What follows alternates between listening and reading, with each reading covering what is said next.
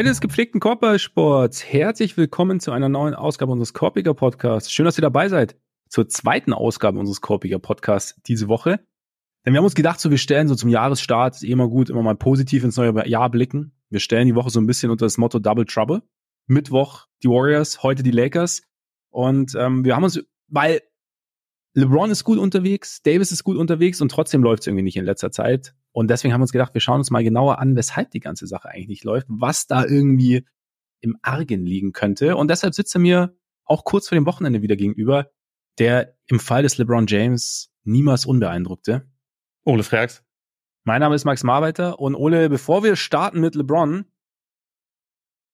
nach den Entwicklungen der letzten Tage, hast du dir jetzt irgendwie schon so ein Pissoir in der neuen Halle der Clippers reserviert, obwohl so viele vorhanden sind? Oder wie meinst du? Äh, noch nicht, aber es ist eigentlich eine ziemlich gute Idee. Wahrscheinlich sollte man, wahrscheinlich sollte man das so äh, langsam mal angehen. Schon, ne? Weil ich meine, es, es gibt viele, es gibt sehr, sehr viele. Steve Barmer hat es ja regelmäßig betont und ich betone das auch sehr gern, dass Steve Barmer das betont hat. Deshalb an dieser Stelle dieser Einwand und aber jetzt scheint so, als äh, machten die Clippers Nägel mit Köpfen. Kawhi bleibt für drei weitere Jahre. 152,4 Millionen Dollar für drei Jahre. Laut Shams gibt's keine Player Option bis 26, 27 bei den Clippers und in der neuen Arena. Warst du überrascht, dass es, dass es jetzt, dass zu dem Zeitpunkt kam? Hm. Ja und nein. Irgendwie, äh, es läuft ja im Moment einfach ziemlich gut. Kawhi sieht äh, besser aus, nicht denn je, aber besser aus als in über die letzten Jahre, zumindest über einen längeren Zeitraum. Also die 27 Spiele, die er zu Saisonbeginn am Stück absolviert hat, war der längste Stretch, den er am Stück hatte seit den seit den Playoffs mit den Raptors damals, 2019. Also hat jetzt zwischenzeitlich mal vier Spiele verpasst, aber seitdem ist er auch wieder dabei. Also äh, es gibt für die Clippers jetzt wieder, oder es gab jetzt wieder sehr gute Argumente, mit ihm zu verlängern. Das Team ist ja im Moment auch einfach, also ja, seit mehreren Wochen neben OKC und Boston wahrscheinlich das beste Team der Liga. Das äh, insofern ist das ganz gut. Die Clippers haben weiterhin natürlich auch den den Zeitpunkt von ihrem Umzug, wo sie natürlich einen Star haben wollen und dann macht es natürlich Sinn. Und es ist ja, also ich würde schon sagen, auch wenn man natürlich weiß, okay, das kann bei Kawhi ja auch jederzeit wieder anders laufen mit den, ähm, mit den Verletzungen. Also man will es nicht hoffen, aber es ist halt einfach so, wie es über die letzten Jahre war. Aber trotzdem ist es ja für sie erstmal auf jeden Fall ein Gewinn, zumal das kein voller Maximalvertrag ist. Wenn man bedenkt, dass er im Moment spielt wie ein mindestens Top 10 Spieler, vielleicht eher Top 5 Spieler in der Liga und man den für drei Jahre leicht unter dem maximalen Wert halten kann, dann ja, ist das auf jeden Fall erstmal sehr, sehr gut und auch ein gutes Zeichen, sage ich mal, weil sie ja auch mit Paul George und James Harden sprechen müssen. Also mit Paul George könnten sie auch jetzt verlängern, mit James Harden erst im Sommer, aber äh, die Motivation sollte ja auf jeden Fall da sein, das jetzt erstmal zusammenzuhalten.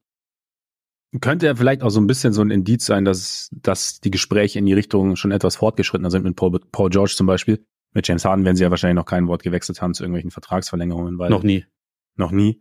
Nein, aber das halt, wenn Kawhi schon so ein bisschen verzichtet, dass dann, dass man dann auch versucht, die ganze Geschichte zusammenzuhalten. Und ich meine, wie du sagst, es läuft ja gerade, sie haben anscheinend auch wirklich Spaß zusammen und so, und dann vielleicht hat, haben sich da diese, es ist interessant, weil seit, es lief ja die letzten Jahre bei allen dreien nicht optimal, also bei Paul George und, und Kawhi vor allem gesundheitlich halt und bei James Harden hat es halt einfach irgendwie Team chemisch nicht so richtig gepasst, vielleicht auch zwischenmenschlich, man weiß es nicht, aber es scheint ja jetzt irgendwie zu passen.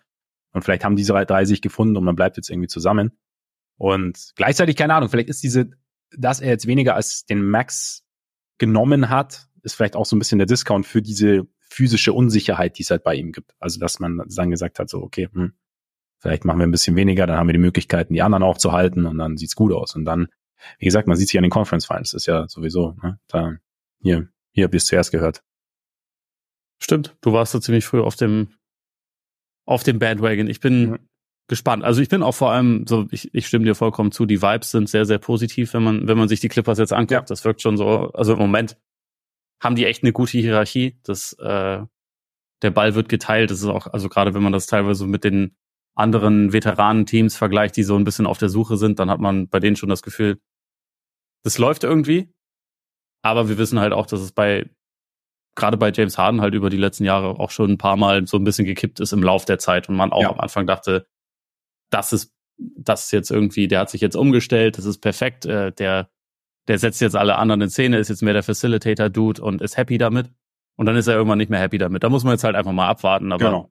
für den Moment würde ich auch sagen, aus Sicht der Clippers, es ist ja ihre mit Abstand beste Hoffnung, weil sie, sie haben ja jetzt nicht den Spielraum, um ansonsten zu sagen, okay, Rebuild. Geht ja nicht. Sie haben keine Picks. Und, ja, genau. Also, Wird schwierig. Das, genau. Insofern, ähm, sie sind ja sowieso schon quasi all in.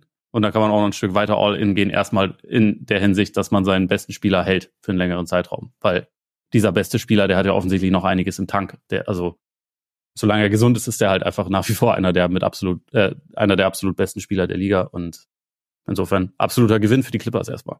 Ja, und damit ergibt es ja auch einfach Sinn, es zu machen. Also auch wenn es viel Geld ist, auch wenn es diese gesundheitlichen Fragezeichen gibt am Ende. Aber jetzt gerade, ich habe vier Spieler da bis jetzt verpasst, oder? Mit, mit ja. Problemen. Jetzt gerade, wie du sagst, spielt er halt einfach wie einer der besten Spieler der Liga und dann möchtest du, möchtest du ihn auch halten. Und ich glaube, Oscar Wilde, ich meine, er, er wollte eigentlich ja immer zurück nach LA, nach Kalifornien und ist jetzt da, für ihn gibt es ja im Endeffekt dann auch keinen Grund, wirklich zu wechseln. Jetzt, gerade jetzt, wo es sportlich läuft und wie es dann in den Playoffs aussieht, wie es bei James Harden dann aussieht. Vielleicht ist es auch so, dass es jetzt, ich meine, es ist schon auch ein anderes Setup natürlich, als jetzt es in Philly war mit einem dominanten Center, den er halt viel im Pick and Roll einsetzen sollte und so. Und jetzt, hast, jetzt ist die ganze Sache. Ja, er hat doch super. Was auch sehr gut funktioniert. Ich meine, ja. vielleicht. Harden hat nicht auch durchscheinen lassen, dass der MVP von Joel Embiid auch so ein bisschen sein MVP war. Gab es da nicht irgendwie so ein Ding? Nee. Oder habe ich das falsch im Kopf? Nee, aber hat er ihm nicht die Trophäe da irgendwie überreicht? Nee, ich glaube. Ich weiß es nicht. Da kriege ich was durcheinander. Nein, er, hat, er, hat ihm doch, er hat ihm noch eine Uhr geschenkt. Eine Uhr hat er ihm geschenkt, auf jeden Fall. Nein, vielleicht bisschen kreativer als Lil Baby ihm 200.000 Dollar einfach geschenkt hat zum Geburtstag. Kauft dir was Schönes. Auch wenn es wahrscheinlich vom Geldwert her ähnlich ist. Ja, aber nicht alles auf einmal. Ne? Ja. Ist halt 200.000 Dollar für James Harden ist wahrscheinlich echt so wie bei uns ein, so ein 20 zugesteckt. Ja, von, von der Oma. Ja, das ist da dann Little Baby war. Ja. Geh, geh, gehst, du mal, geh, gehst du mal an, äh, an Süßigkeitenregal und deckst dich schön ein. Ja, ja. Nein, aber auf jeden Fall sehr verständlich. Ich bin gespannt auf die Clippers, wie es wie es weitergeht. Ich hoffe, ich hoffe, dass sie gesund bleiben, weil ich schon schon gerne mal auch sehen würde, wie es dann wie wie dieses Team dann in einem in einer wichtigen Playoff-Runde dann aussieht. Also in einer zweiten ja. Runde oder so gegen wirklich gegen wirklich ein Top-Team, auch gegen Denver zum Beispiel. Also könnte schon auch ein sehr cooles Matchup sein dann. Und von daher warten wir mal ab. Ja, wir warten aber nicht auf die Free Agency nächstes Jahr, weil die wird immer dünner.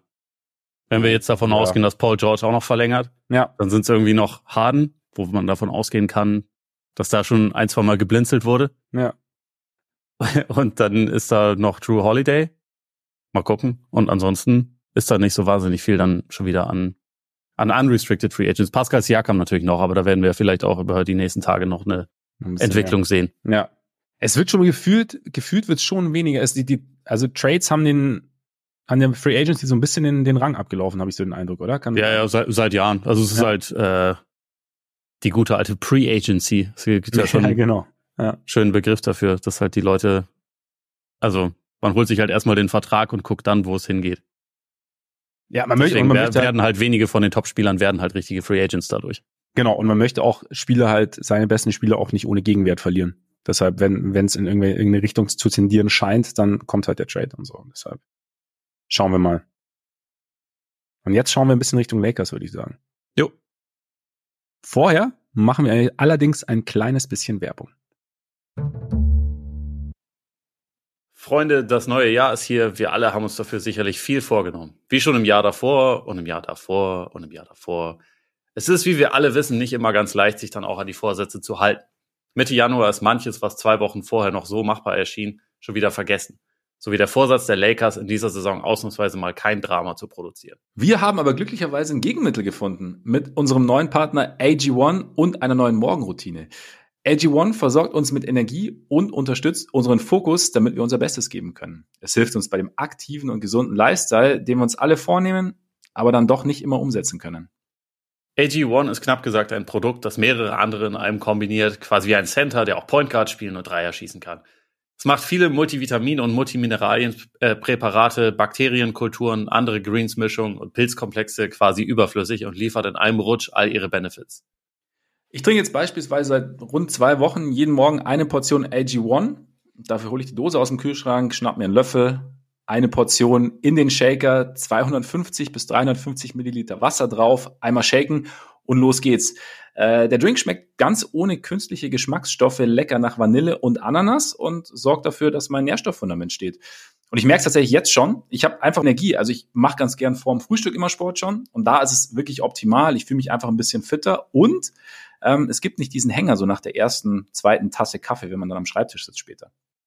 AG1 unterstützt außerdem ein normal funktionierendes Immunsystem, den mentalen Fokus, die innere Balance, das Herz-Kreislauf-System und beinhaltet die Nährstoffe, welche die Haut, Haare und Nägel brauchen. Alle Details zu den gesundheitlichen Vorteilen der einzelnen Nährstoffe findet ihr im Link in den Show Notes. Dort findet ihr außerdem den Link drinkag1.com slash Korpiger und Korpiger mit Oh, äh. Vollkommen richtig. Der bringt euch gleich mehrere Vorteile. Bei Abschluss eines monatlichen Abos gibt's kostenlos einen Jahresvorrat Vitamin D3 und K2 sowie fünf praktische AG1 Travel Packs für unterwegs dazu. Das Ganze im Wert von 41 Euro. Also nochmal, drinkag1.com slash Korpiger. Für deine Gesundheit. Lasst uns 2024 richtig durchziehen mit AG1 mit dem Korpiger Podcast. Und jetzt zurück zur Folge. So, und damit zurück. Ja, die Lakers. Also wie gesagt, ich habe eingangs schon erwähnt, wir wollten so ein bisschen uns die beiden Teams anschauen, die durchaus mit Erwartungen in die Saison gestartet sind und bei denen es jetzt nicht so richtig läuft. Und bei den Lakers, sie hatten jetzt vor der Pleite vergangene Nacht, hatten sie ja zweimal in Folge gewonnen, unter anderem gegen die Clippers und dann noch gegen die Raptors. Davor waren sie äh, bei zwei von neun, sind damit jetzt insgesamt in den letzten 14 Spielen bei ähm, vier von zehn, äh, vier und zehn. Ne? Also vier gewonnen, zehn verloren. Das ist jetzt schon ein bisschen weniger als ein Trend. Wir haben jetzt ein bisschen genauer hingeschaut, Ole. Ähm, siehst du jetzt einfach mal so Stellschrauben, um das jetzt alles so ein bisschen in eine Richtung, in die Richtung eines Runs zu drehen wie letzte Saison? Oder ist es für dich, wirkt das auf dich jetzt komplizierter? Äh, ein bisschen was von beidem. Also ich würde sagen, im Moment kommt sehr, sehr viel zusammen, weil es irgendwie, also gefühlt ist die halbe Rotation so ein bisschen auf der Suche. Und es wird auch die Rotation noch gesucht. Also es ist ja, gibt ja sehr wenig Kontinuität. Also sowohl bisschen was die bei Warriors eigentlich, ne? angeht. Ein bisschen, nur dass zumindest, also die beiden besten Spieler stehen ja eigentlich fast die ganze Zeit zur Verfügung. Da habe ich ja. das Gefühl, dass, dass das bei den Warriors noch ein bisschen, bisschen anders war, aber ansonsten ja, es gibt schon auf jeden Fall ein, Paral äh, ein paar Parallelen. Also ich finde, bei den, bei den Lakers gibt's halt nicht so dieses Gefälle alt gegen jung oder so, sondern es gibt halt die beiden Stars, die beide sehr, sehr gute Saisons spielen.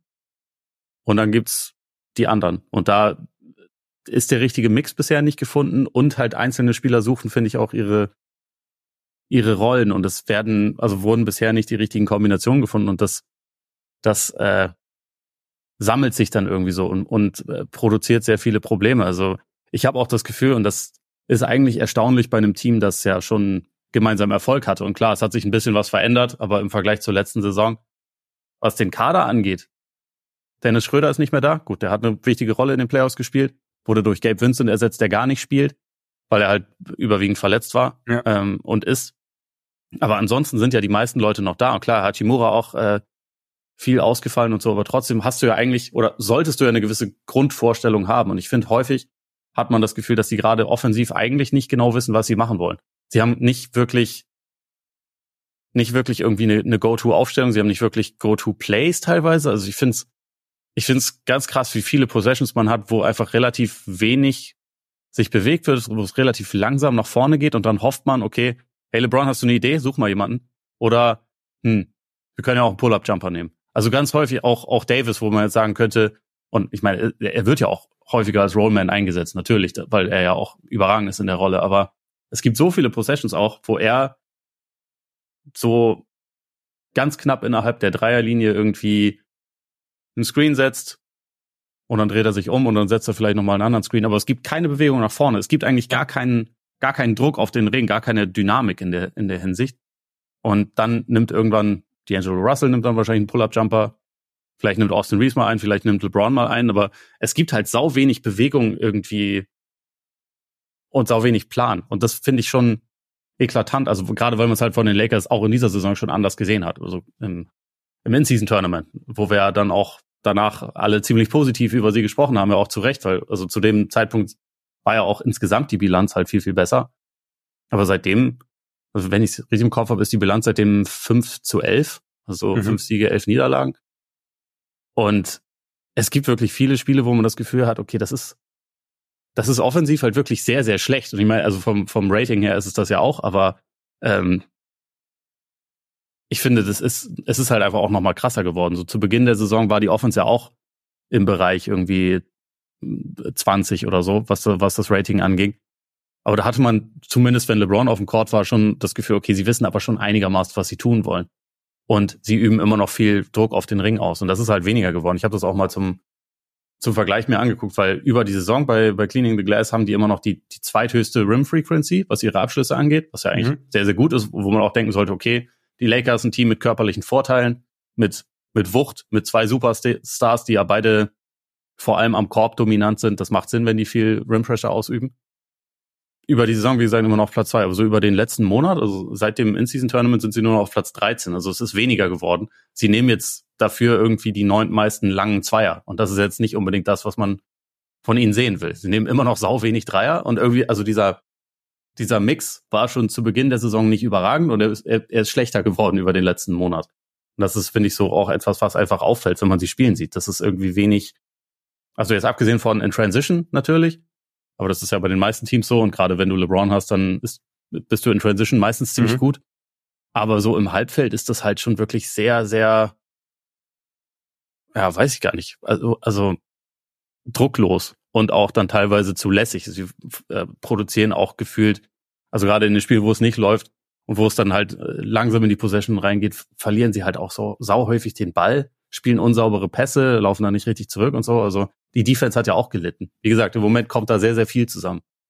Ja, das war so ein bisschen das Ding. Ne? Die Offense, du hast ja auch schon angesprochen, war jetzt noch nie gut, aber die Defense war halt richtig, richtig gut. Und jetzt ist die Defense halt schon noch gut, aber halt die Offense hat auch nochmal gelitten. Ich fand auch, also man sieht ganz oft, also dass drei quasi gar nicht involviert sind. Du hast irgendwie eine Two-Man-Action auf der einen Seite, so ein bisschen Clear-Out-mäßig, hast vielleicht irgendwie ein Pick-and-Roll, LeBron und, und, und AD, was ja tendenziell auch gut ist, oder, oder Reeves oder wie auch immer. Und aber auch die drei anderen bewegen sich auch nicht. Die stehen dann halt so ein bisschen so von der Ecke, so ein bisschen aufgereiht an, eine, an der Dreierlinie und vielleicht tauscht man da mal ein bisschen die Position, aber es gibt dann irgendwie auch kein Off-Ball-Cut oder kein, kein Ding. Man wartet, man schaut so ein bisschen, was der andere macht, ob vielleicht ein Kickout da ist, aber der kann da natürlich auch nicht richtig da sein, zumal ja dann auch nicht zwingend die ganz verlässlichen Scharfschützen darstellen. Ich meine, Torian Prince macht sie ja ziemlich gut, aber das ist ja auch das nächste Ding, dass die Zone ja dann relativ, trotzdem relativ eng ist, auch wenn du dich an der Dreierlinie aufstellst.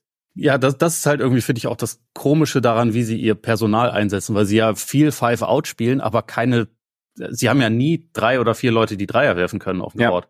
Maximal zwei. Und also von denen sind dann auch nicht alle irgendwie gerade richtig gut in Form oder also richtig im Rhythmus, was den Wurf angeht. Insofern ist dieses ganze Setup schon komisch. Also Five-Out spielst du ja, damit du Platz hast. Genau. Und bei, die Lakers haben aber dann bei ihrem Five-Out-Lineup häufig halt Leute, von denen man trotzdem aushelfen kann und absinken kann. Dann wird halt so dieser, dieser Basic-Plan, den du damit eigentlich verfolgst, halt sofort ad absurdum geführt und du hast halt trotzdem ähm, eine verstopfte Zone, wenn du zum Korb gehen willst, was vielleicht auch ein bisschen mit dazu führt, dass halt diese, diese Rim-Frequency langsam ein bisschen geringer wird, weil es halt einfach schwerer wird, zum Korb zu kommen. Ja, du hast im Prinzip, du hast das als Konzept Five-Out, aber du hast nicht, nicht diejenigen, die es dann ausführen können. Und das gegnerische Team schneidet es natürlich auch. Ich fand irgendwie auch das Spiel gegen Miami dann einen ganz, ganz interessanten Kontrast, einfach weil Miami natürlich auch nicht, nicht überall die perfekten Schützen hat, aber Miami halt, wissen wir ja, egal wer da ist, da wird halt auch einfach viel Off-Ball-Screens, Off-Ball-Action gelaufen, da wird halt irgendwie, da bewegt man sich und das war dann, gerade so in den ersten Minuten fand ich, war das halt irgendwie auf der einen Seite und natürlich gibt's schon auch manchmal Bewegung bei den Lakers. Es ist jetzt nicht so, dass da halt immer, okay, LeBron hat den Ball, Reeves hat den Ball, Davis hat den Ball, Russell hat den Ball und die anderen machen nichts. Aber so im aber, größten aber die Tendenz geht schon die Tendenz geht schon dahin. dahin. Genau, die Tendenz geht dahin. Und bei Miami war halt einfach ganz viel, okay, hier, weiß ich nicht, Kyle Lowry bringt den Ball und dann, oder Jaime Hackes natürlich. Und dann wird halt Offball, wird dann halt, Sag, hast du bitte, Jaime Hackes Junior. Junior.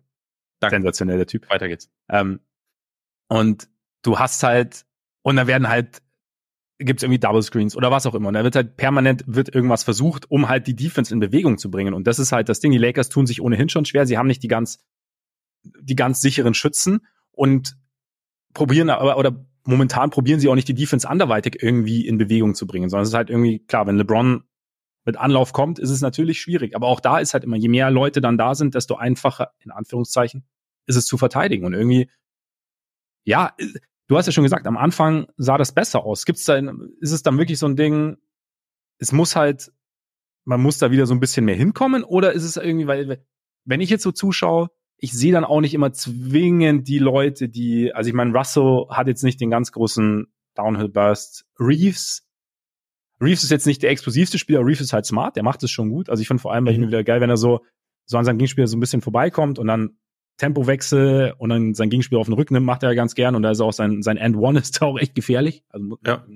Und der zieht auch viele Freiwürfe ja. dadurch, ne, weil er einfach smart ist. Genau, das, genau. Äh, aber fehlt für dich jetzt da noch irgendwie komplementär jemand, der einfach explosiv noch zusätzlich Richtung Ring gehen kann? Oder ist es dann wirklich das Ding, du brauchst mehr Schützen oder du brauchst noch einen Playmaker oder was, was, was wäre es jetzt so für dich?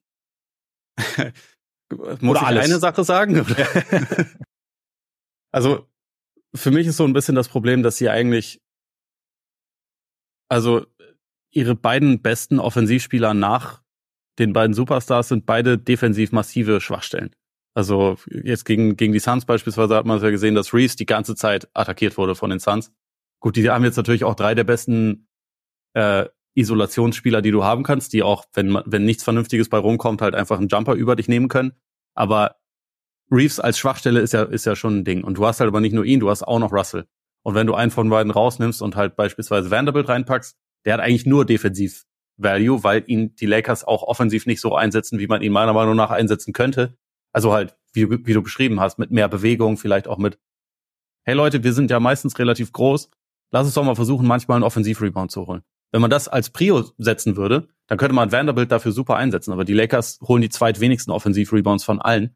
Das ist überhaupt kein, kein Schwerpunkt für sie. Und dann ist es halt irgendwie, kannst du mit ihm nicht so wahnsinnig viel anfangen. Du hast Reddish, der so zum, also sich als Stopper neu erfinden soll, was halt auch einigermaßen verzweifelt daherkommt. Also klar, der hat gute athletische Voraussetzungen, aber ist jetzt meiner Meinung nach nicht der Typ, der irgendwie Defense so verstanden hat, dass du den als deinen dein Defensivass einsetzen kann. Und vorne hat der auch nicht das Spielverständnis, das du brauchst. Du bräuchtest eigentlich, also du bräuchtest mehr Dynamik, du bräuchtest aber auch noch zwei Typen wie Torian Prince, die halt einfach defensiv funktionieren und Dreier treffen können. Und du brauchst noch jemanden, der irgendwie so ein bisschen zusätzlich, ja, Drive, Dynamik hat, ein bisschen mehr Athletik und so. Und also, ich glaube, dass wenn man jetzt Hachimura häufiger haben würde, dass das schon ein bisschen helfen könnte, aber der ist eigentlich auch nicht unbedingt der Typ, der da jetzt alles abdeckt. Der hat noch ein bisschen mehr Scoring Punch. Aber dass der Dreier trifft, das hat er auch nur letztes Jahr in den Playoffs. Das hat er vorher in seiner Karriere ja auch noch nicht wirklich getan. Mhm. Ähm, und auch Vincent, wenn der gesund wäre, das, das könnte ihnen schon auch helfen. Aber ich weiß nicht, ich, ich habe das Gefühl, es gibt schon eigentlich noch ein paar mehr Baustellen. Wen ich noch interessant finde und wo ich denke, den den sollte man vielleicht noch ein bisschen mehr spielen lassen, einfach damit er sich ausprobiert. Der, das ist jetzt auch nicht gerade ein Spieler, der keine Fehler macht oder so, aber der hat wenigstens, bei dem wissen wir, wir noch nicht alles, ist Max Christie. Mhm. Der hat, der hat, finde ich, zumindest teilweise ganz gute, ganz gute Ansätze gezeigt, aber das ist halt auch ein 20-Jähriger in einem Team, das Meister werden will. Dass da, dass der nicht die ganz lange, ganz lange Leine hat, ist irgendwie ja. auch klar.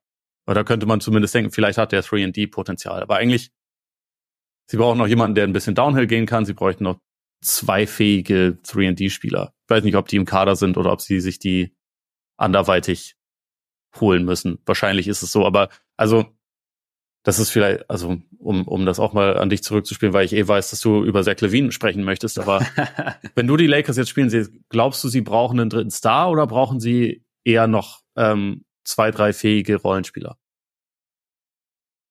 Äh, du weißt, ich bin tendenziell eigentlich, ich bin tendenziell schon der Verfechter von, wenn ich zwei Stars habe, zumal wenn ich zwei Stars habe, die ja auch so performen, wie es gerade Davis und LeBron tun, die ja eine sehr, sehr gute Saison spielen, beide, dann bin ich eigentlich Fan davon zu sagen, okay, wie, wie ergänzen wir die beiden optimal? Und dann hast du jetzt noch Reeves in der Verlosung. Ich bin gespannt, ob Reeves in der Verlosung bleibt.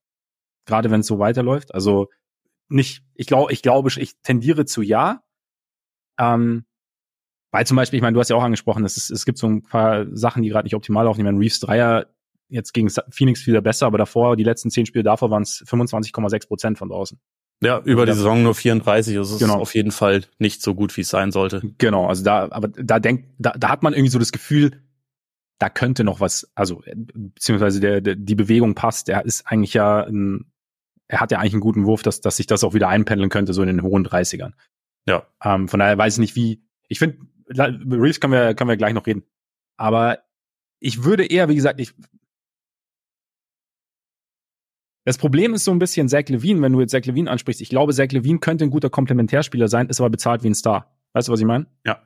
Und das ist, das ist so ein bisschen die Schwierigkeit bei ihm, weil ich könnte mir, wenn, wenn ich mir das überlege, bei den Bulls spricht man auch immer davon, es braucht mehr Downhill. Und Kobe White hat das sehr, sehr viel gebracht. Und, und Levine hat natürlich die Athletik und bringt das auch, aber entscheidet sich oft auch halt für den Pull-Up-Jumper oder für den, für den Dreier und so. Aber ich glaube, so eigentlich, eigentlich könnte sein Skillset, gerade wenn du sagst, LeBron übernimmt viel Playmaking, wenn, wenn sie dann Reeves behalten würden, was ja gut sein kann, du hast dann noch zwei nebendran, dann passt das, dann könnte, könnte das schon funktionieren. Du hast halt diesen dicken Vertrag einfach, der ein bisschen im, im, im Weg steht. Und was ich, was, was, was, was ich bei Levine zum Beispiel finde, wir sprechen immer, immer wieder über Levines Defense. Die ist in meinen Augen, also er ist auch jetzt nicht im 1 gegen 1 ein sehr, sehr, sehr guter Verteidiger, aber er ist, er, es, es ist schwerer, ihn sich im 1 gegen 1 so rauszupicken wie, wie Reeves. Weil er da mehr Länge mitbringt, da athletischer ist und da auch sein Problem ist eigentlich vor allem, dass er oft halt Rotationen verpennt oder halt irgendwie sein, sein Mitspieler laufen, äh, sein, Gegen sein Mitspieler laufen ist auch schlecht, sein Gegenspieler laufen lässt. Das und darf bei den Lakers nur LeBron. Das darf bei, genau, das ist dann auch wieder schwierig. Aber es ist so, er, er ist jetzt, du kannst, es ist jetzt nicht so, hier, Zach, komm mal her, ich, ich poste dich jetzt auf oder was auch immer oder ich, ich ziehe an dir vorbei, sondern im Eins gegen Eins, wie gesagt, er ist kein Stopper oder so weit davon entfernt.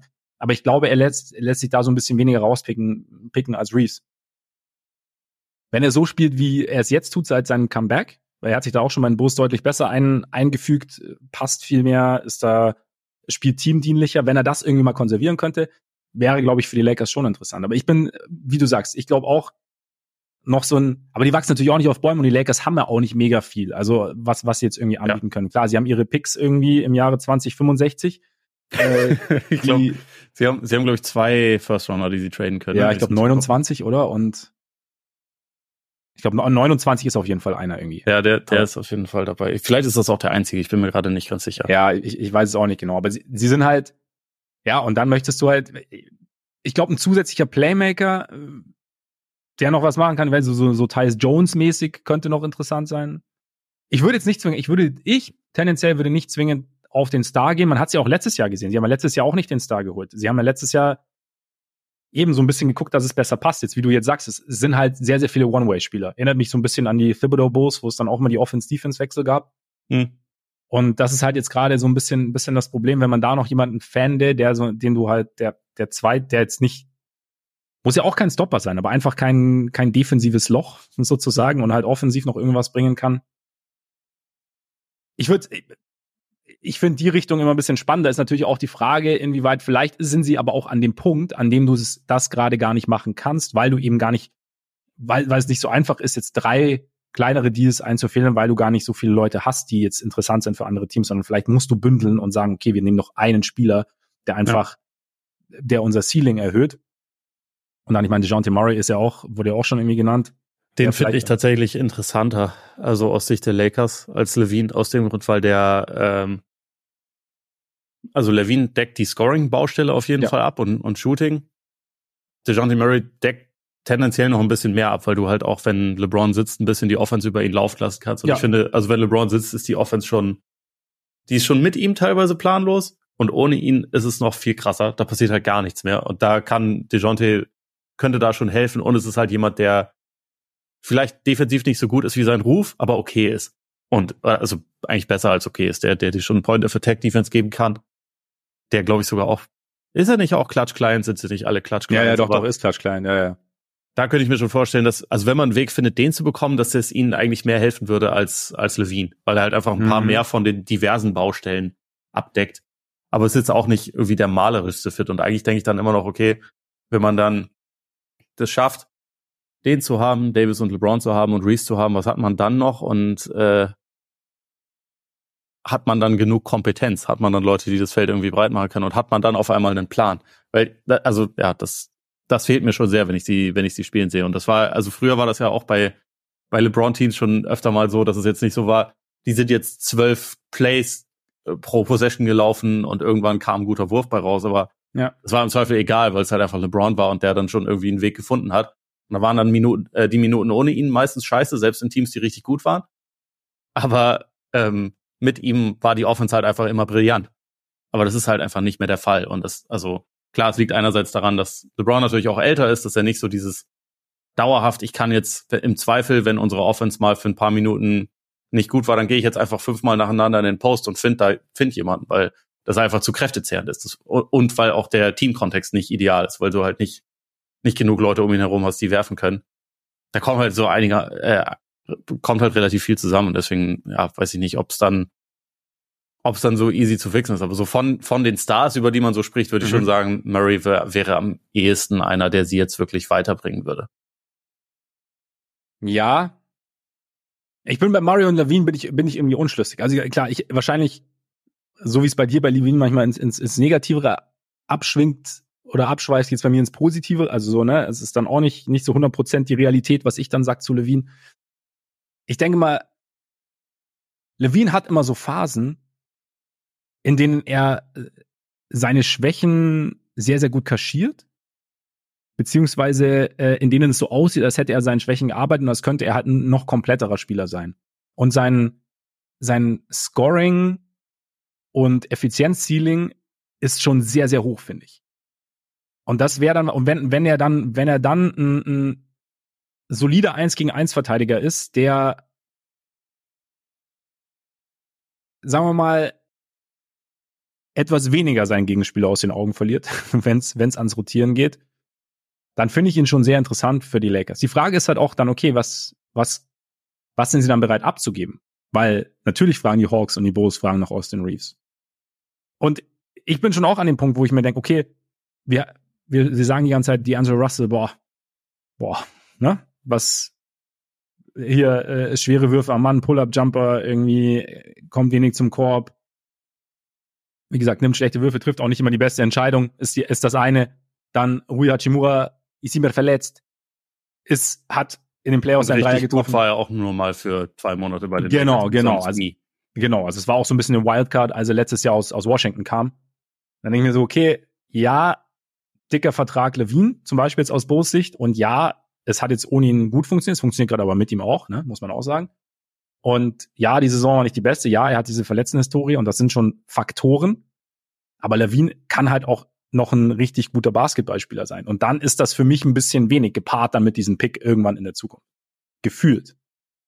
Ich weiß halt nicht ich, ich verstehe ich verstehe auch die andere Seite, das ist ein bisschen meine persönliche Meinung, dass halt, dass man dann manche Spieler so ein bisschen runterredet, andere so ein bisschen hochredet, manche Assets dann in Form von Picks dann auch irgendwie so ein bisschen, ob, ob das dann wirklich Realität ist oder Wahrnehmung ist, weiß ich dann immer nicht. Aber wie gesagt, das ist meine Wahrnehmung so ein bisschen.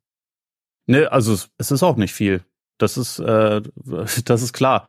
Das Ding ist halt einfach nur, dass, äh, glaube ich, die Bulls ja auch festgestellt werden haben. Und also es wurde ja auch berichtet, dass es eigentlich keinen, es gibt halt nicht den großen Markt ja. für Levine. Auch aus dem ja. Grund, weil halt der Vertrag einfach als negativ gesehen wird, was auch verständlich ist, weil es gibt jetzt Absolut. mittlerweile schon eine ordentliche Verletztenhistorie. Es gibt, es gab noch nie ein Playoff-Spiel oder so, oder irgendwie äh, vier Playoff-Spiele oder so gefühlt, in denen Zach Levine dabei war und äh, ein paar Saisons hat er halt schon gespielt in der Liga.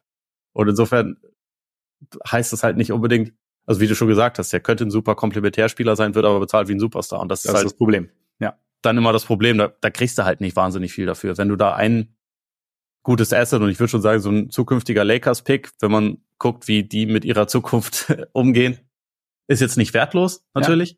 Ja. Äh, ist jetzt aber auch nicht, also ja, es ist halt immer die Frage, was ist dein Vergleichswert? Sie werden jetzt nicht den, den krassen Haul dafür bekommen. Bei Russell ist halt im Vergleich zu Zach Levine das ist jetzt weniger Geld und das ist noch ein Jahr und dann läuft der Vertrag halt aus und dann bist du ihn los. Den holst du jetzt auch im Zweifel nicht unbedingt, weil du D'Angelo, äh, D'Angelo Russell unbedingt haben möchtest, sondern eher, weil du kommst halt früher aus diesen finanziellen Verpflichtungen raus.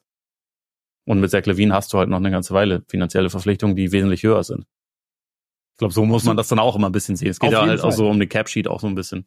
Auf jeden Fall. Andererseits holen sich ja die Lakers nicht Zach Levine, weil sie, oder, oder dann auch DeJounte Murray, weil sie in Bulls oder Hawks einfach einen Gefallen tun wollen und sie von dieser, aus dieser schweren Zeit erlösen wollen. Genau, aber das sich halt Pick wirklich für. was davon versprechen. Also, das ist halt genau das Ding. Also, dann.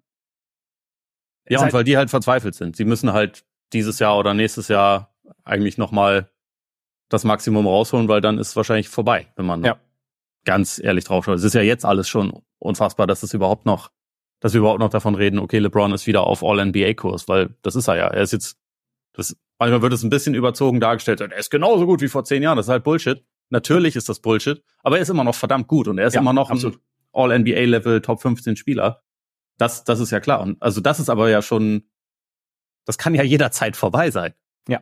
Und die Wahrscheinlichkeit ist sehr hoch, dass es ziemlich bald vorbei ist, weil der halt einfach 39 ist, auch, also jetzt hier in dem Suns-Spiel, äh, ist er ja auch einmal umgeknickt und hat ja. das dann danach halt so in klassischer LeBron-Manier sich einmal die, äh, den Schuh wieder neu geschnürt. Ja, genau. ja. Und dann war es okay. Aber das kann halt auch jederzeit halt falsch laufen. Das muss einem ja bewusst sein. Und das, das bringt die Lakers halt, also ja, schon seit Jahren in eine nicht so ganz einfache Situation, aber es ist halt auch so, sie, sie werden halt, also sie, sie müssen damit halt irgendwie operieren. Und trotzdem würde ich auch denken, Reeves wäre jetzt aus meiner Sicht untouchable, außer es geht jetzt um den, um den super mega kranken Spieler, den sie aber, glaube ich, nicht kriegen werden, weil Reeves einfach, der ist A jung und B hat halt, hat der halt einen total entspannten Vertrag.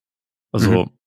wo man davon ausgehen kann, dass der den auf jeden Fall outperformen wird. Das tut er de facto jetzt schon, wenn man bedenkt, dass, also bei aller, sagen wir mal, Enttäuschung über seine bisherige Saison, weil gerade der Dreier fällt nicht gut, klar, die defensiven Probleme sind da und insgesamt ist es auf jeden Fall jetzt nicht der Lieb, den man sich von ihm erhofft hatte. Aber er ist ja trotzdem ganz klar der drittbeste Spieler von denen und wird halt nicht so bezahlt. Insofern Immerhin hat man da dann, mittlerweile.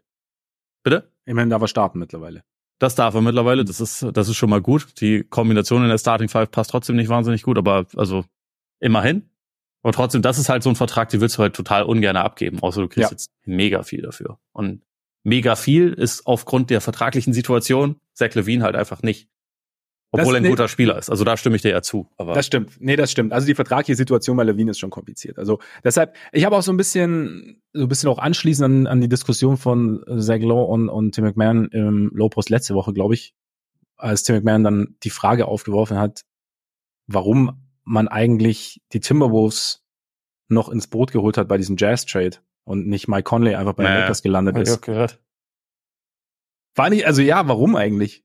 Ist Weil die Lakers nicht so, also nicht so genau zugehört haben über die letzten Jahre, wenn wir über Mike Conley gesprochen haben. Stimmt.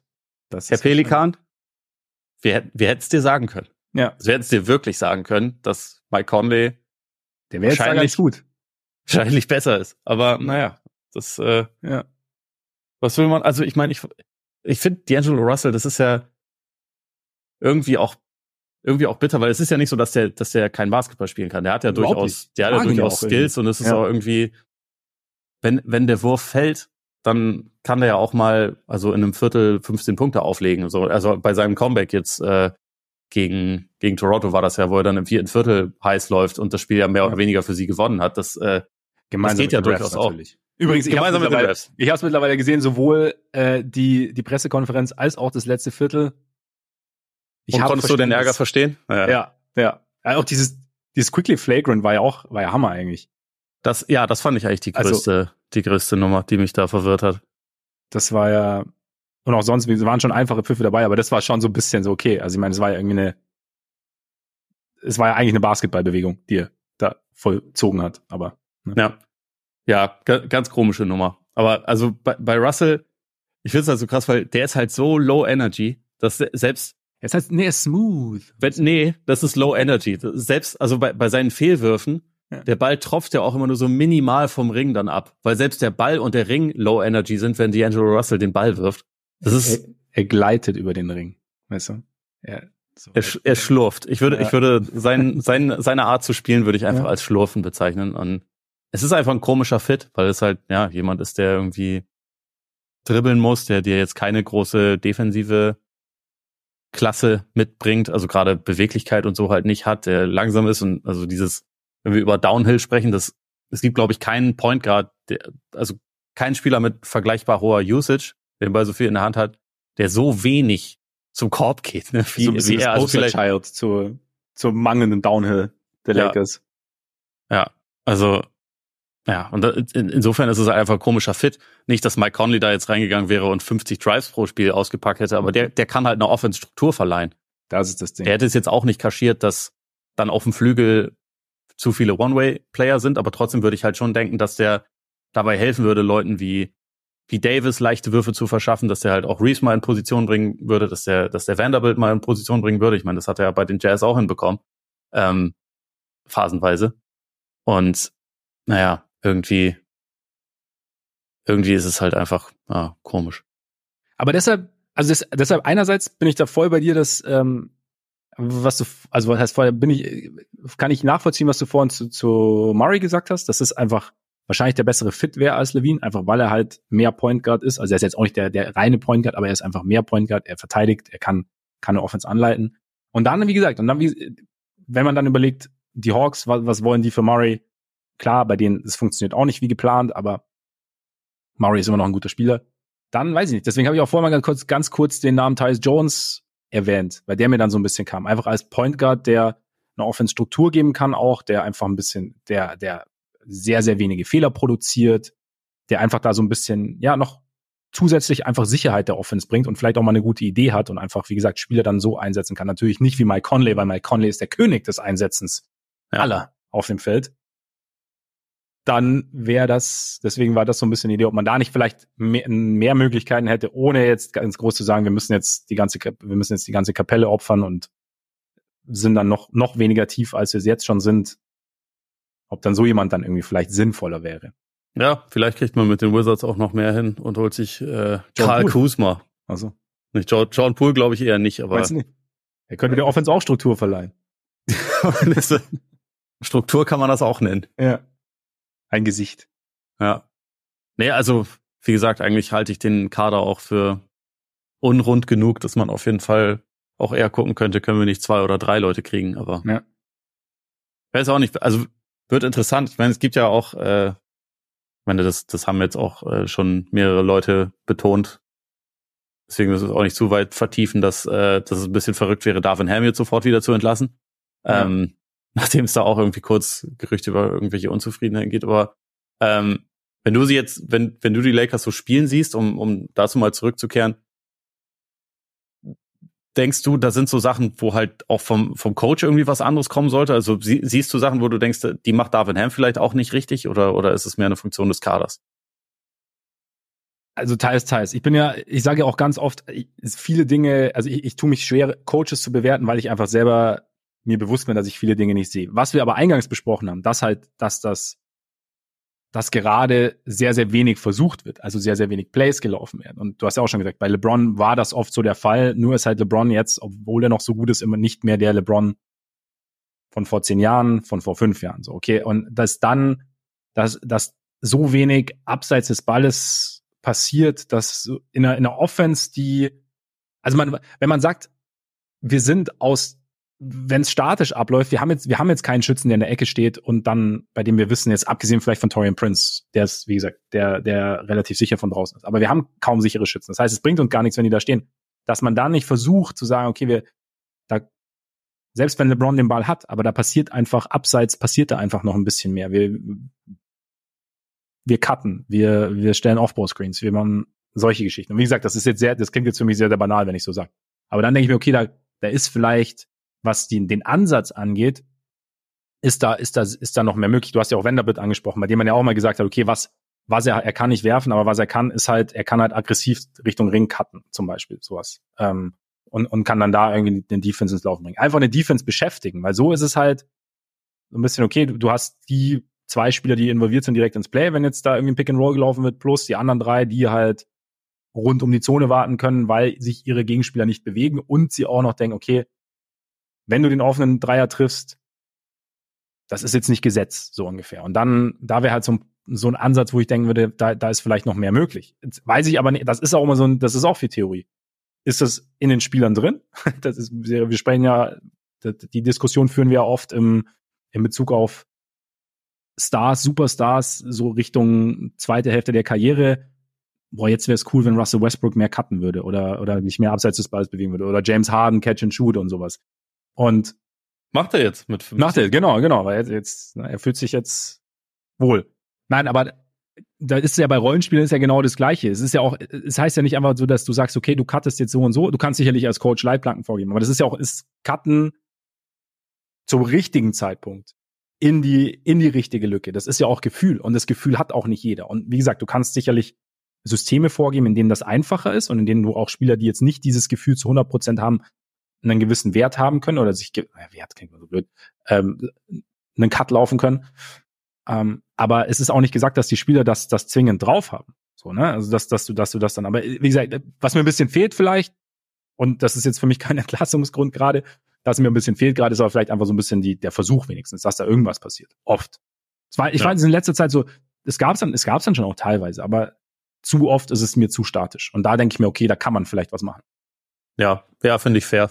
Geht mir, geht mir ähnlich. Ist halt, ja, äh, aber eine berechtigte Frage, wie viel davon Personal ist und wie viel davon wirklich vom, vom Coach reinge, reingefunkt werden kann. Was ich halt, was ich halt generell echt kritisieren würde, ähm, das ist aber wie gesagt auch nicht nur, nicht nur Coach, sondern auch so ein bisschen, aber dass das bei dem Personal, das man hat, das irgendwie so wenig, zumindest jetzt über die letzten Wochen, die körperlichen Vorteile eingesetzt werden, wie sie eingesetzt werden sollten. Also, dass man äh, zum Beispiel halt nicht, äh, nicht versucht, Offensiv-Rebounds zu holen, ganz stumpf gesagt. Und das auch, äh, die Lakers haben die drittwenigsten Drives in der NBA. Das finde ich auch eigentlich fast erschreckend, wenn man, wenn man sieht, welches Personal sie haben. Und da denke ich mir manchmal schon irgendwie, müsste man da mehr rausholen können. Per Design halt einfach mehr versuchen, ne? Genau. Ja. Und auch, also, auch was Davis angeht, der, wie gesagt, insgesamt echt eine, eine tolle Saison spielt und der auch natürlich häufig als, als Roman eingesetzt wird, aber irgendwie ist mir das immer noch nicht häufig genug. Und ich denke mir auch, äh, letzte Saison hatte ich da manchmal das Gefühl, das wird noch ein bisschen, bisschen schneller und direkter versucht, ihn in einer guten Position halt näher des Korbes einzusetzen. Jetzt, wie gesagt, er, er ist halt häufig eher da irgendwo bei der, bei der Dreierlinie oder knapp innerhalb davon unterwegs. Mhm. Und da ist er halt einfach nicht effektiv. Also da kann er natürlich auch als, als Screener irgendwie Raum schaffen, aber wenn er dann auch nicht abrollt, als, als Jumpshooter wird er halt nicht verteidigt. Also, oder muss er nicht verteidigt werden. Da, da, da hat jetzt keiner große Angst vor, dass Anthony Davis irgendwie dich äh, aus der Mitteldistanz abballert. Es gibt natürlich einzelne Spiele mal. Also gegen die Clippers hat er beispielsweise besser aus der Mitteldistanz, glaube ich, getroffen als Kawhi. Aber wie oft mhm. wird das vorkommen?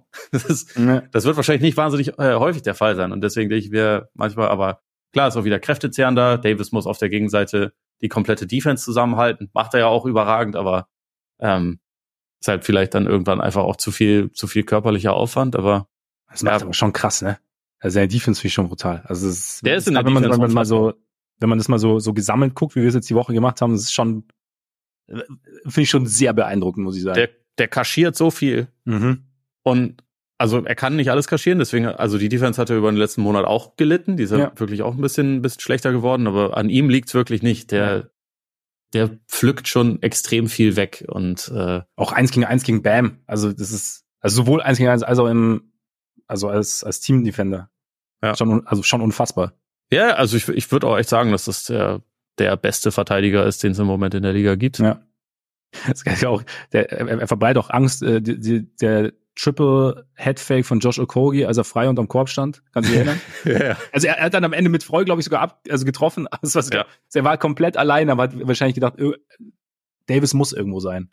Weißt du, wer da Okogis Gegenspieler war und äh, sich aber mit irgendwem in der in, auf den Rängen unterhalten hat oder jedenfalls eher dorthin geguckt hat als äh, auf das seinen Gegenspieler? Kann nur der König gewesen sein. Das war der König. Ja. Es gab in diesem Spiel gegen die Suns gab es wirklich einige von den Dingern, wo man sich dachte, okay, LeBron, ich weiß, warum du die Energie konservierst, aber nachdem du dann gepennt hast, schnauzt du dann andere dafür an, dass sie. Das ist das Problem. Das, das stört das mich ist, dann immer ein das, bisschen. Das ist das ich denke, genau. Keule, du weißt ganz genau, dass das in Wirklichkeit jetzt gerade dein Mann war, der hier komplett ja. frei unter dem Korb ist, weil du woanders geguckt hast. Ja, das ist immer so ein Ding. Aber ja, Davis ist noch mehr drin. Ich habe ich hab auch eine, einen Artikel von äh, Jovan Buha gesehen von The Athletic, wo er sagt, da, hat er auch geschrieben, seit 9. Dezember trifft Davis 44,4 Prozent seiner Midrange-Jumper. Es ist schon, es ist jetzt schon, also über einen Monat quasi, es ist schon deutlich, es ist schon deutlich besser geworden. Also davor waren es, glaube ich, ähm, 17,4 Prozent, was jetzt nicht so richtig geil war. Ja, stimmt. Der, der Start in die Saison war, was ja. das angeht, äh, ziemlich brutal schlecht. Ne? Das ist, äh, ja, ist gut. Also ich meine, er, er darf die Facette ja auch ruhig haben, aber also wie gesagt, ich würde mir manchmal trotzdem wünschen, dass er halt noch ein bisschen mehr in der Nähe vom Korb operiert und dann den, den Midranger auch haben, ist gut, aber das so als ich glaube, die Lakers tun sich halt keinen Gefallen damit, wenn sie ihn da so, so viel, was das angeht, das in, ist das Ding, ne? in Szene setzen. Und trotzdem möchte ich jetzt das auch nicht so darstellen, das wäre jetzt eher das Problem, weil über die letzten Wochen war er mit Abstand der beste Laker. Also insofern. Und auch einer der besten Spieler der Liga individuell. Aber ja. Äh, wie gesagt, so der, der Teamkontext maximiert ihn nicht. Und das ist halt im Moment ja ein, ein Problem, würde ich sagen. Das ist halt, ein ja genau. Viel. Das ist halt das Ding. Im Endeffekt also A, dass, dass die, die beiden Stars oder dass, dass Davis nicht maximiert wird, B, aber dass halt, wie gesagt, wenn die beiden Stars eigentlich ihre Leistung bringen, mehr oder weniger, und du trotzdem Stand jetzt irgendwie ums, ums, ums Play-In kämpfen musst, dann ist halt die Frage, wie, wie genau kriegst du das, kriegst du das wieder hin? Beziehungsweise, ich meine, jetzt stehen sie auf 10, gleich mit den Lakers, äh, gleich mit den Jazz, 19-20, die Warriors dahinten, dahinter noch mit 17-20 das ist halt jetzt so, das, das war auch so ein bisschen meine Eingangsfrage. Also gibt's denn, gibt's den Weg? Sie, sie, wie siehst du jetzt, wenn die Lakers, selbst wenn die Lakers, nehmen wir mal an, sie bekommen jetzt noch einen zusätzlichen Playmaker, der verteidigen kann und noch einen Schützen. Oder, oder sie bekommen, oder sie bekommen halt diesen Star in Anführungszeichen mit Murray, Levine, was auch immer. Bis, sind sie dann für dich in der Nähe einer Conference Finals Finals Teilnahme? Gibt's, gibt's den Weg für dich dieses Jahr? Also letztes Jahr waren wir auch überrascht, ne? Aber, oder, also, ich meine, was, was dafür sprechen würde, ist, dass von den Top-Teams im Westen, abgesehen von den Nuggets, äh, in der Konstellation noch keine tiefen Playoff-Runs zu sehen waren. Also Minnesota war zwar schon in den Playoffs, aber noch nie in der zweiten Runde. OKC war noch nie in den Playoffs äh, mit dem jetzigen Team. Die Clippers, gut, da sind natürlich viele erfahrene Spieler dabei, aber so zusammen halt auch noch nicht. Trotzdem würde ich sagen, im Moment würde ich da in der Playoff-Serie auf jeden Fall auf die Clippers setzen. Aber Ansonsten kann man sich halt, könnte man sich halt einreden, okay, wir müssen eigentlich nur in die Playoffs reinkommen.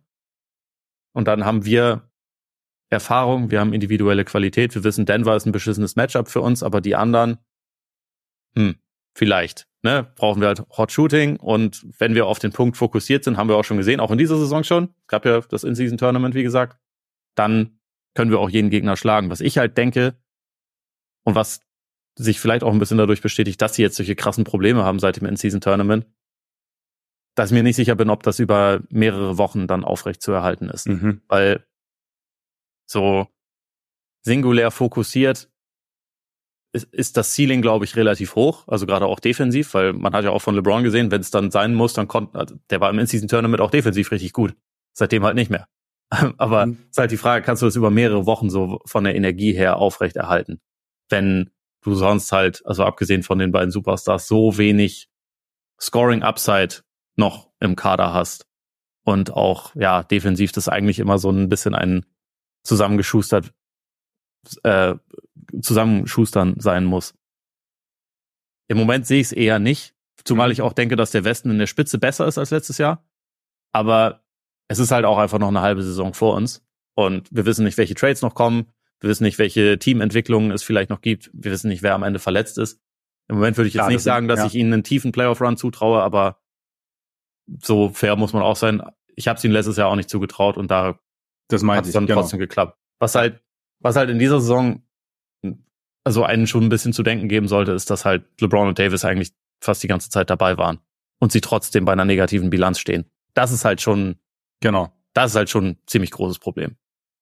Ja, und ich meine, klar, die Erfahrung ist nicht so da, aber sie, was halt ein, einer ihrer großen Vorteile ist, ist die Länge. Aber du hast schon auch viele andere lange Teams in, im Westen. Also Minnesota, ähm, OKC vielleicht ein bisschen weniger, aber ähm, die Clippers haben ja auch auf, auf dem Flügel mit, mit George, mit Leonard Länge und gute Verteidiger. Also ich weiß nicht, und was halt diese In-Season-Tournament einerseits musst du es nicht über mehrere Wochen machen. Andererseits war es halt auch bei Saison an ja der ersten im ersten Saisonviertel. Und du hast jetzt nicht schon deine 70 plus Spiele in den Knochen eben. Und das ist halt ja, ob es dann, ob es dann noch reicht, ich, ich weiß es auch nicht. Ich würde es auch nicht, ich würde es wie gesagt auch nicht ausschließen, weil wir haben es letztes Jahr gesehen und weil einfach auch Dinge passiert sind, mit denen wir nicht gerechnet haben, weil auch Dinge funktioniert haben, bei denen wir nicht damit gerechnet haben, dass sie funktionieren. Also Leute, Rui die Hachimura zum Hachimura ja. 50 Prozent ihrer Dreier getroffen haben, gefühlt. Genau. Und das sind halt, das weißt du nicht. Aber ich, ich würde jetzt, ich, ich bin jetzt auch skeptisch, aber es ist jetzt nicht, es ist nicht ausgeschlossen.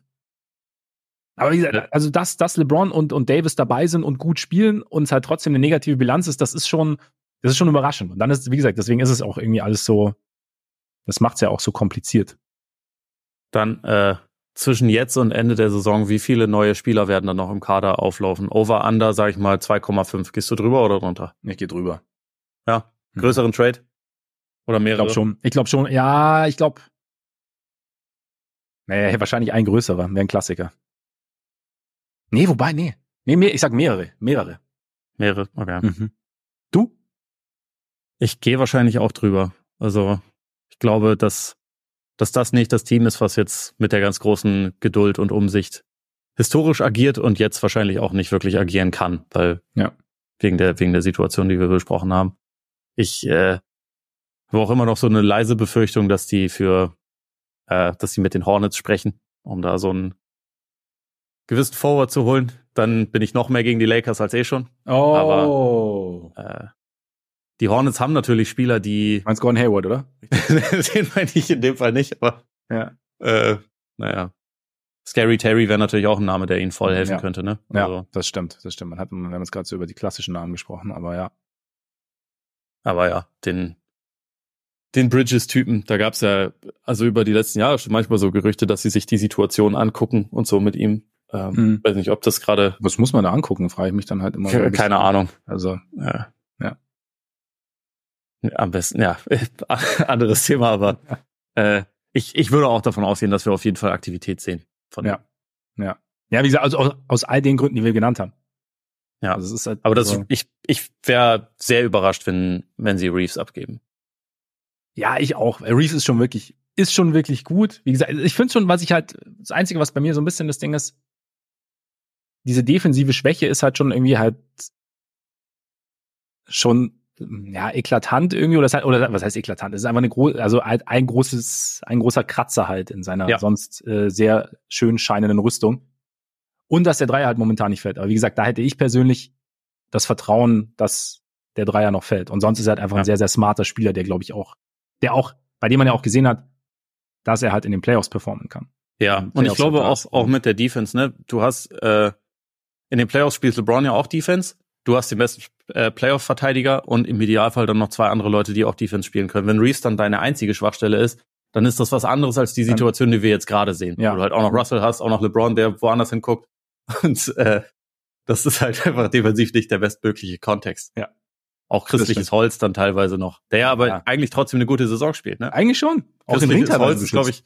Ja, ich glaube, der ist auch. Äh, was, ich hatte irgendwann mal geguckt, da war er sogar, glaube ich, der On-Off-König. Das muss ich mir mal ganz kurz äh, angucken, wie das im Moment aussieht. Das nicht mehr ganz, aber Christian Wood plus 4,6 On-Off.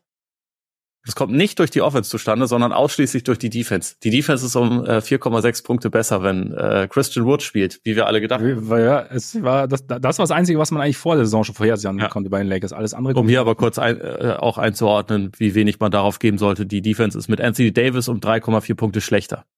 Von daher das ist dann kommt auch schießt es zum Mond. Er spielt ja auch teilweise mit Anthony Davis. Was ja irgendwie, ich meine, es ist ja auch so, alte LeBron-Teams hatten ja auch irgendwie so oft einen Stretch Big. Von daher macht ja Wood auch irgendwie so ein bisschen, ergibt ja irgendwie Sinn und auch, also, aber Ja, wenn du Bull Bullyball spielen willst, warum nicht? Ja, ja. Also wie gesagt, die Minuten vor Wood, die ich bisher gesehen habe in dieser Saison, waren meistens tatsächlich nicht schlecht. ja, Er hatte dieses eine Spiel gegen die Suns, wo er Kevin Durant am Ende effektiv verteidigt hat, wo man auch dachte, Leute, Ja. ich ich, ich, glaube, ich höre auf, Korbball zu gucken. Irgendwie ist alles alles durch für mich. wir sind im Paralleluniversum gelandet. ja, Ja, wer weiß, vielleicht ist christliches Holz die Lösung. auf alle Probleme. Tyus Jones und christliches Holz und dann läuft's. Neue neue Pick-and-Pop-Kombi. Ja, Brauchst du die anderen beiden gar nicht mehr. Kannst Ja, du die eben. verschachern. ja. Psst. Ein gutes. Nein. Ja, Ich bin, wie gesagt, Lakers, Lakers sind ähnlich spannend wie Warriors. auch ähnlich frustrierend, auch ähnlich, was auch immer. Ja, Ähnlich viele Das ist eine komische Saison für alte 14 der Western Conference, aka Mhm. für unsere, für die drei besten Spieler der letzten zehn Jahre. Fünf, nee, nicht zehn Jahre, sagen wir mal 15 Jahre. Ja, stimmt, ja. Ja. Wobei, wenn Bradley Beal weiter 80 Prozent seiner Dreier trifft, Ja, gut. dann Also schon, die Suns sind auch schon auch komisch. Also können wir äh, gerne demnächst auch mal ausführlicher wir, drüber wir, sprechen. wir nehmen uns jetzt diese, ja. ganzen, diese ganzen, diese ganzen komischen Teams nehmen wir uns jetzt vor. Die Bucks können Ja. gehen auch noch mit rein. Also auch wenn sie ja gewinnen, aber auch diese Defense und so. Es ist ja, Ja.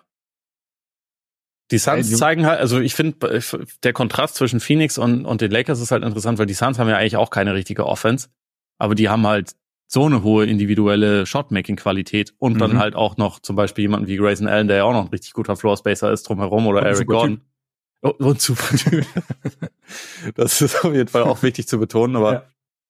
Da gibt's auf jeden Fall Spiele, wo das scheißegal ist, dass die keine Offense haben, weil sie halt dann trotzdem 150 Punkte machen, weil sie ihre Würfe halt treffen, auch, Ja. auch wenn die meisten davon sehr schwierig sind. ja. Aber- und selbst da fand ich aber jetzt auch jetzt im letzten, so vergangene Nacht, auch da sah es am Anfang so aus, als, als, als probierte Phoenix zumindest mehr Bewegung reinzubringen. Ja, es ist zumindest ein bisschen mehr gelaufen worden. Es waren dann häufig trotzdem am Ende Midranger ja, schwere Würfe, ja. aber genau. die sind halt alle reingefallen und dann Ja. ist, ist auch okay. Vielleicht war es auch das Ziel.